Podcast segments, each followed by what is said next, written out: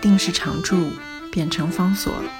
这里是方所文化 FM，在阅读方式不断创新的时代，谈共读，是因为我们相信，当我们在阅读时，也同时在被阅读。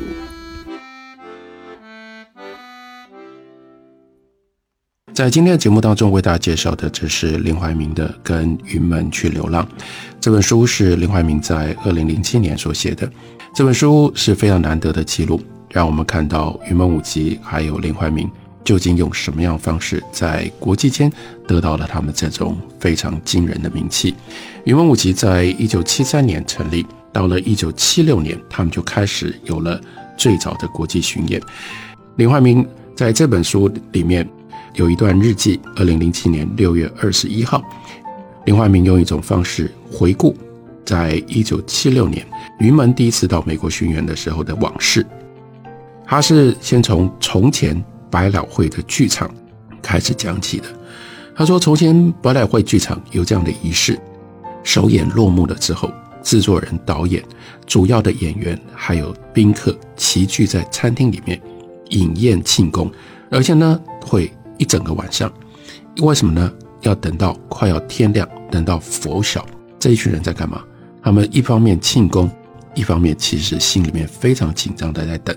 等着要看《纽约时报》的剧评，听起来像是一个必须喝很多红酒的餐具，因为大家很紧张。《纽约时报》的新的剧评呢，可以让新戏大发长虹，也可以让制作人跳楼。还有接下来，他另外有了一个挂号当中的一段话，他说：“很多人问为什么云门不做音乐剧？他说这样一定可以解决财务的问题，因为总觉得音乐剧比较好卖。”可以有比较多的观众。现代舞，你到底要怎样去吸引这些大家来看这种这么抽象的身体的艺术呢？可是呢，另外一名说，这些人不知道，像《Cats》那样有九条命的制作其实不多，绝大部分的戏短命赔钱。剧场制作在纽约叫做 cutthroat business，这是割喉生意，哪有那么容易做？而《纽约时报》之所以威力惊人，因为纽约只有。这家报纸，另外另外一家报纸《New Post》，这是八卦小报，没有分量。另外一个在艺术上面重要的媒体是《Village Voice》春申报，但它是周刊，所以不会在一演出的第二天你就看到评论。而且《Village Voice》的读者人数没有那么多。一九七九年，云门第一次到美国去，当时还在的香港的船网，也是董浩云赞助云门去美国。他在首演之后呢，设宴中央公园的叫做 Tavern on the Green。如果大家对于台湾的文学有兴趣的话，这就是白先勇非常重要到了美国之后的一篇小说，叫做《谪仙记》。里面他的女主角李彤醉倒的那个餐厅，在这个 Tavern on the Green 办晚宴，主办的哥伦比亚艺术经纪公司的经理呢，Michael Rees 姗姗来迟，酒过三巡。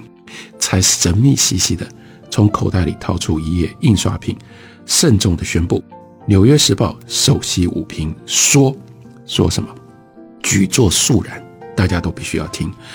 还好，那是好话连篇的佳评。《纽约时报》说我们很棒耶。餐后，舞者高兴的在秋叶铺地的中央公园飞驰。那一年，云门六岁，大家都很年轻，在那。整个舞团里面最老的是林怀民，那就是三十二岁。他说：“有过那么几年，我用心的读舞评，云门的当然要研究。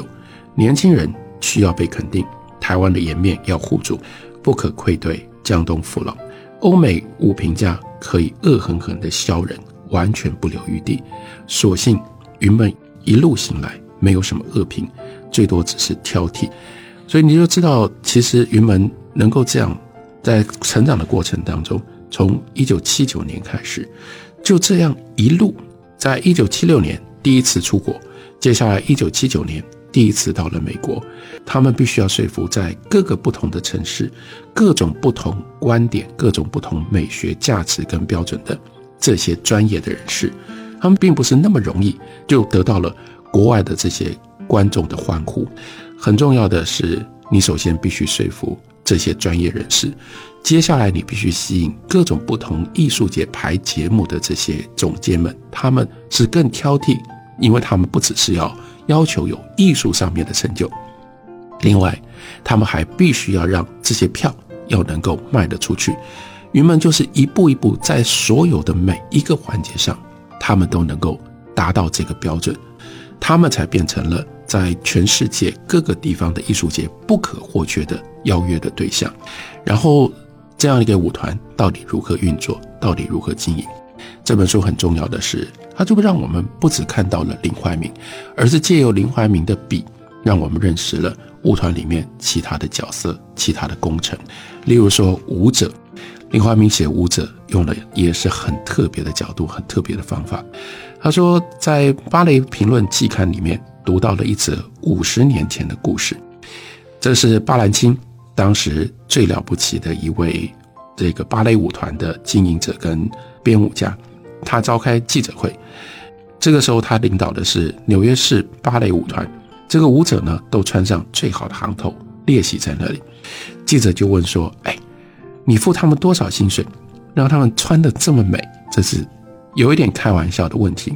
所以巴兰钦也就说，舞者就像大象，啊，舞者像大象。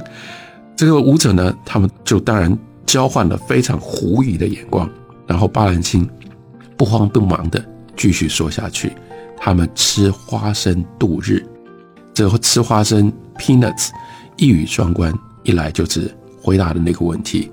舞者呢，薪水很低，你不要以为他们能够领很高的薪水。这虽然作为舞者的明星，而且另外一件事情，舞者真的吃的很少，他们必须吃的很少，才能保持那样的身体。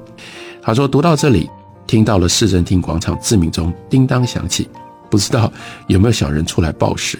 我放下杂志，准备上工。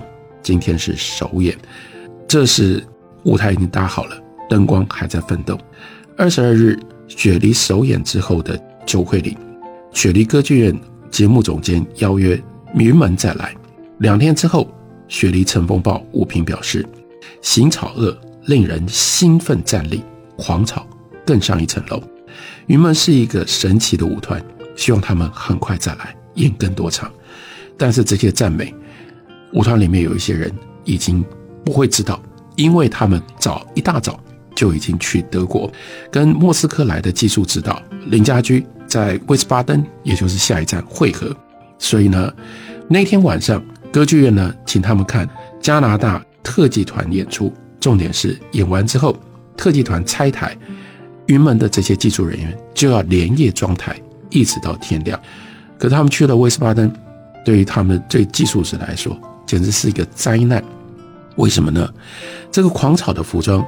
在歌剧院拿去洗，洗了之后褪色，原因不明，也许是当地的水质跟染料起了化学变化，所以呢就出现在服装上，改了暖色灯光，所以就只好改灯光，让那个灯光变暖色。然后林怀民一看，男生还好，女生上身的紧身衣跟下半身的裤子看起来就是两截，观众也许不会察觉，但是林怀民。坐立难安，他就这样感慨说：“海外巡演，人坐飞机，但是道具坐船。为了要省钱，所以道具呢，三个月前就必须要启程。狂草的道具呢，澳洲要一套，欧洲要一套，美洲要一套。雪梨墨子演出完美，威斯巴登呢这套就出了问题。演出前呢，输送墨汁的管子爆掉了，工作人员急得冒汗抢救，所以。”演出延迟了十分钟才开始，因为为了要解决这些基础的问题，所以没办法最后整排，就是叫做技术排练，没有技术排练，没有彩排，匆忙走台就开演了。可是呢，舞者从容演出，完全看不出时差的影响，也感觉不到演出前后台的混乱，观众欢声雷动。